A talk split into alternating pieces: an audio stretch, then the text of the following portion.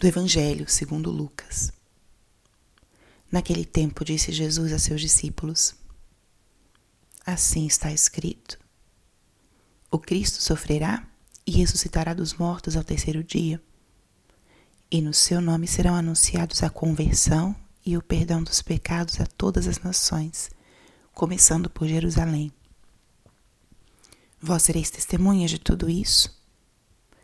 Eu enviarei sobre vós aquele que meu Pai prometeu.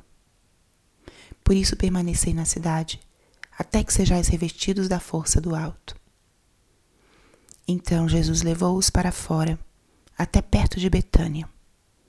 Ali ergueu as mãos e abençoou-os. Enquanto os abençoava, afastou-se deles e foi levado para o céu. Eles o adoraram em seguida voltaram para Jerusalém com grande alegria e estavam sempre no templo bendizendo a Deus.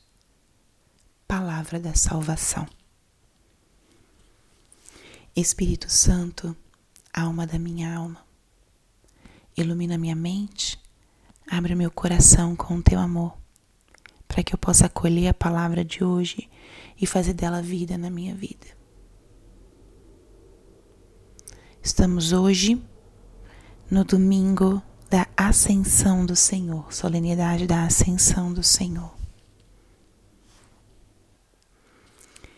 Depois da sua ressurreição, Jesus esteve aqui na terra, caminhou e encontrou com seus discípulos diversas vezes.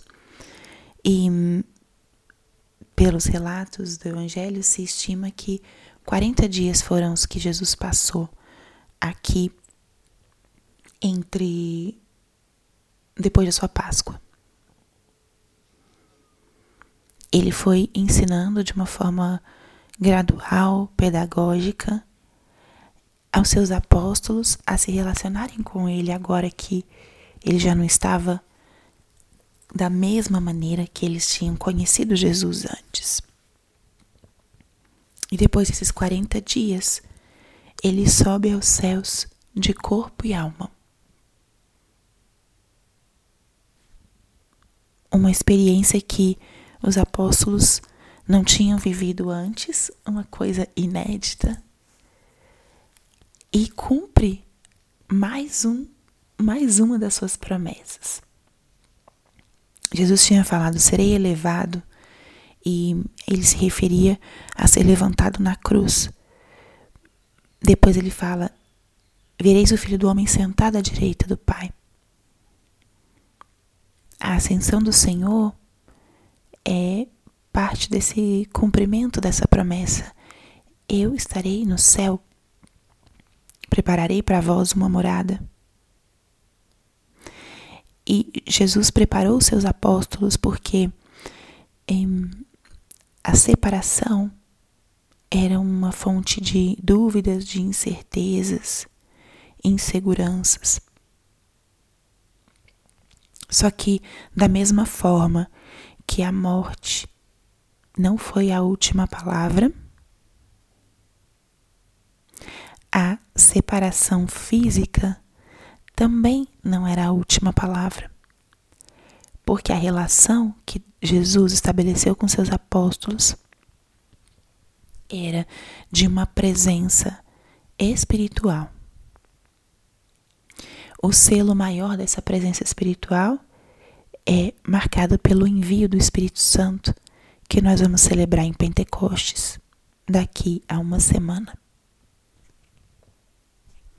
E essa palavra de hoje? Vamos nos deixar tocar por essa palavra nesse domingo tão especial.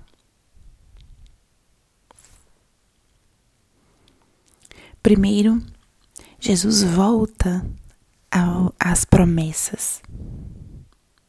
Ele vai mostrando como ele cumpre aquilo que havia sido prometido aos seus apóstolos, anunciado aos seus apóstolos. O Cristo sofrerá, ressuscitará dos mortos ao terceiro dia. Ele vai relembrando e afirmando para os seus discípulos que ele era o Cristo, ele era o Messias Salvador. Eu creio nisso. Em seu nome serão anunciados a conversão e o perdão do peca dos pecados a todas as nações. Aqui ele já envia, relembra a missão dos seus apóstolos. Somos chamados a anunciar a conversão, o perdão dos pecados a todas as nações. Já aparece o anúncio universal. E eu gosto muito e eu acho importante que nós, como seguidores de Cristo, meditemos com frequência nessa condição da nossa missão. Jesus veio para salvar e não para condenar.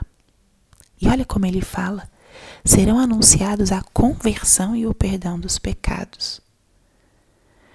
o anúncio da conversão é esse anúncio do profeta.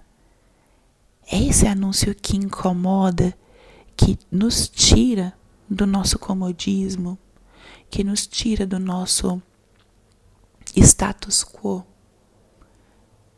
A conversão nos implica colocar-nos em movimento, nos implica entrar numa dinâmica de mudança, de melhora. E muitas vezes de renúncia. Mas junto com a conversão, o apóstolo deve anunciar o perdão dos pecados. O caminho de conversão é exigente, por vezes é cansativo, frustrante. Podem vir as tentações do desânimo quando a gente se vê incapaz, sozinhos, de mudar comportamentos e escolhas. Mas o nosso Deus é um Deus de amor e de misericórdia, que chama a conversão, mas ele perdoa porque quer salvar. Esse é o caminho do anúncio. E o anúncio não a poucos, mas a todos, a todas as nações. E em seguida vem a outra promessa: Eu enviarei sobre vós aquele que meu pai prometeu. Ele já confirma que essa missão ela não será realizada por nós sozinhos, por nossa própria conta. Nós teremos o auxílio do Espírito Santo. Estamos no terceiro dia da novena do Espírito Santo, da novena de Pentecostes. Esses nove dias prévios, onde a gente vai preparando o coração para receber o Espírito. Essa frase de Jesus pode nos trazer hoje essa reflexão de que a nossa missão evangelizadora não é realizada por nossa própria conta. O Espírito Santo é o protagonista da missão. Sem ele, não tem a força e a eficácia do anúncio. Ele é quem age nos corações. Ele é quem faz que a nossa palavra seja eficaz. Ele é quem nos dá fortaleza na nossa missão. Sereis revestidos da força do alto. Queremos essa graça. Daqui a uma semana vamos reviver a vinda do Espírito. Então, ao longo desses dias, vamos pedir essa graça. Reveste-me, Senhor, dessa força para o meu próprio caminho espiritual e principalmente para ser um instrumento de salvação. E Jesus os abençoou. Coloque-se no meio dos apóstolos. Olhe para Cristo, para o rosto dele ele levanta as mãos e nos abençoa. Receba essa bênção do Senhor nessa manhã. Enquanto Ele te abençoa, veja Ele sendo levado ao céu. Receba essa bênção do Senhor e, como os apóstolos, adore-o. Esse é o primeiro e a mais acertada atitude diante dessa bênção de Jesus. Adorá-lo. Ele merece todo louvor e toda adoração. Ele é fiel. Ele está indo e vai preparar uma morada para nós. Nos atende, nos acompanha, nos assiste com a sua graça e com a presença do seu Espírito Santo. Não estamos sós. Então, essa solenidade da Ascensão é um grande convite a acolher a nossa missão de continuar a missão de Jesus, uma missão de salvação. E sabemos que não estamos sozinhos.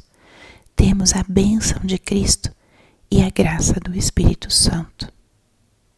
Renove hoje o teu sim ao Senhor. Renove hoje a tua gratidão, a tua adoração. E assuma, acolha essa missão tão maravilhosa que o Senhor nos deu, que o Senhor te deu pelo dom do teu batismo. Abre o teu coração